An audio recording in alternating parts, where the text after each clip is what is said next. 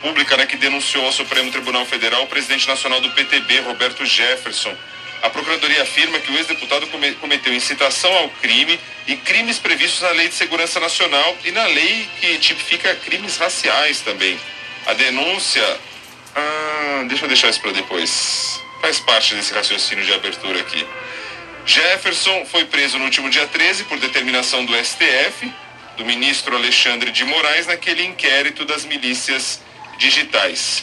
Essa denúncia da PGR tem 10 páginas e lista as condutas do presidente do PTB, essas condutas cometidas entre fevereiro e julho deste ano. Agora, o STF deve abrir um prazo para que a defesa de Jefferson apresente resposta a essa acusação, em 15 dias, e aí, na sequência, a corte analisa se recebe a denúncia, o que poderá transformar Roberto Jefferson em réu. A informação que eu deixei por último é aquela história, você fala, nossa, mas e agora? Porque os aliados do presidente Jair Bolsonaro criticaram muito né, a decisão do STF de prender Roberto Jefferson. E agora que a Procuradoria-Geral da República também apresenta denúncia, como é que fica isso? Ah, mas será que Augusto Aras tropeçou?